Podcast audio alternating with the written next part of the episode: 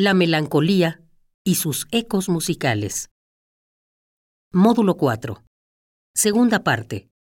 La melancolía en la gestación de la identidad del pueblo judío.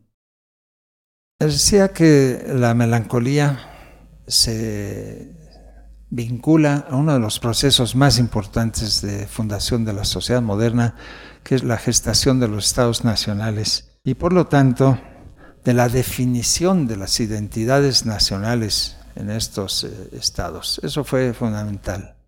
Ahora veremos un ejemplo, mi ejemplo preferido.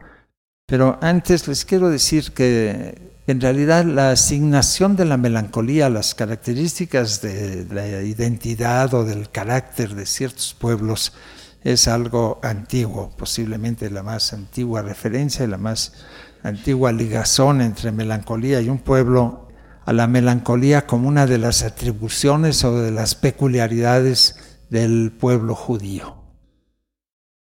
Dos grandes historiadores especializados en la historia de España, Américo Castro y Marcel Batallón han afirmado y han hecho estudios al respecto, han afirmado que la popularidad del tema melancólico en España tiene su origen en la situación difícil de los judeoconversos, ¿no? y se refieren a escritores como Diego de San Pedro, que escribió Cárcel de Amor, Fernando Rojas, que ya he citado, La Celestina, y a Jorge Montemayor, que escribió una de las primeras novelas, eh, La Diana.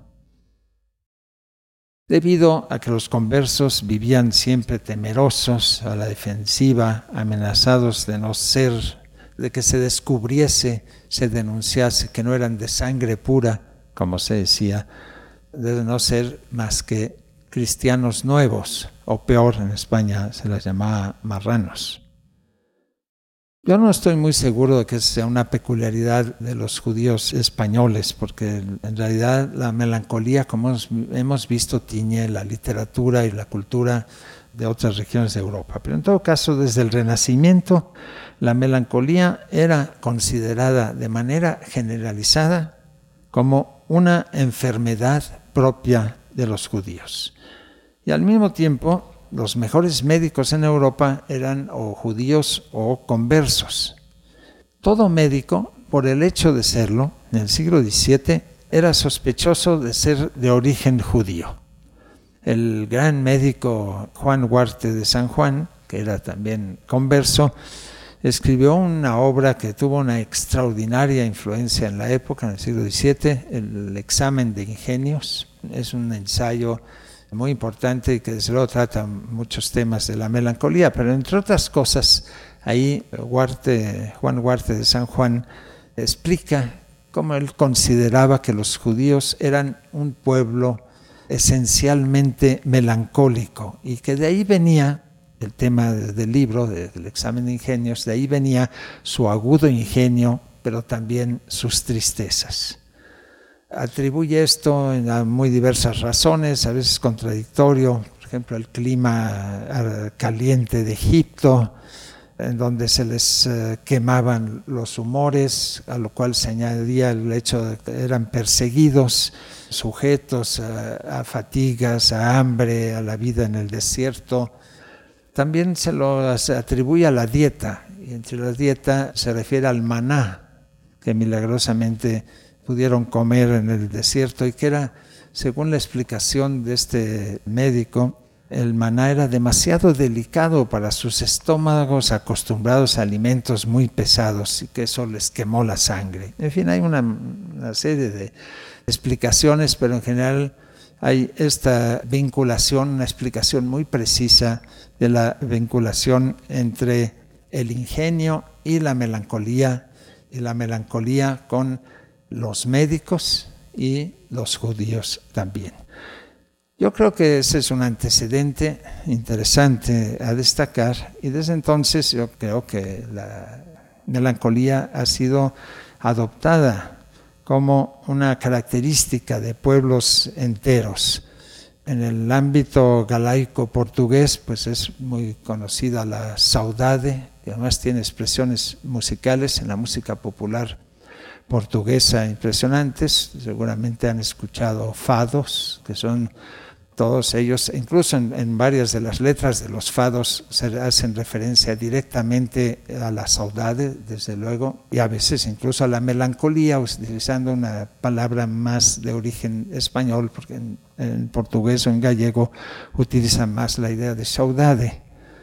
Los franceses durante mucho tiempo, durante siglos, se creyeron casi los propietarios exclusivos de la tristeza Nadie era tan triste como los franceses y los ingleses igual pretendieron apropiarse del spleen, de la melancolía como algo muy peculiar de su carácter. A partir de estas ideas pues se desarrollan una serie de corrientes que intentan definir las características psicológicas, culturales, etcétera, de los diferentes pueblos. Viene de antiguo y lo más interesante lo que me, me parece muy sintomático es que la melancolía, que es, como hemos visto, un fenómeno cultural muy extendido, es tomada en muy diferentes contextos como una peculiaridad única y exclusiva de cada uno de estos pueblos. Voy a entrar a, a estos temas, a dibujar cómo en la, pues justamente en la misma época en que Max Weber reflexionaba sobre la melancolía, pues en toda Europa se extendieron y se pusieron de moda las reflexiones sobre la identidad nacional. Yo creo que es revelador, muy revelador el hecho de que el vínculo de la melancolía con el espíritu del capitalismo se puede observar con claridad cuando exploramos los temas de la identidad nacional moderna. Cuando realicé las búsquedas necesarias para escribir un estudio hace ya más de 25 años, un estudio sobre la identidad y la metamorfosis del mexicano, la jaula de la melancolía, lo titulé, este problema me rondaba permanentemente. ¿Por qué la melancolía parecía ser la tinta negra con la que se dibujaba el perfil de la identidad nacional? Que curiosamente era la misma tinta negra con la que se dibujaba el perfil nacional de otras naciones. Antes de entrar a esto, les quisiera invitar a escuchar una obra de un gran, grandísimo compositor y pianista noruego, Edvard Grieg. Él tiene varias piezas ligadas al tema de la melancolía, pero hay una específicamente que se llama Melancolía, que es esta que vamos a escuchar, de una gran sencillez, gran ternura, yo creo que es una pieza muy interesante y le voy a pedir a Yolanda que la interprete para nosotros.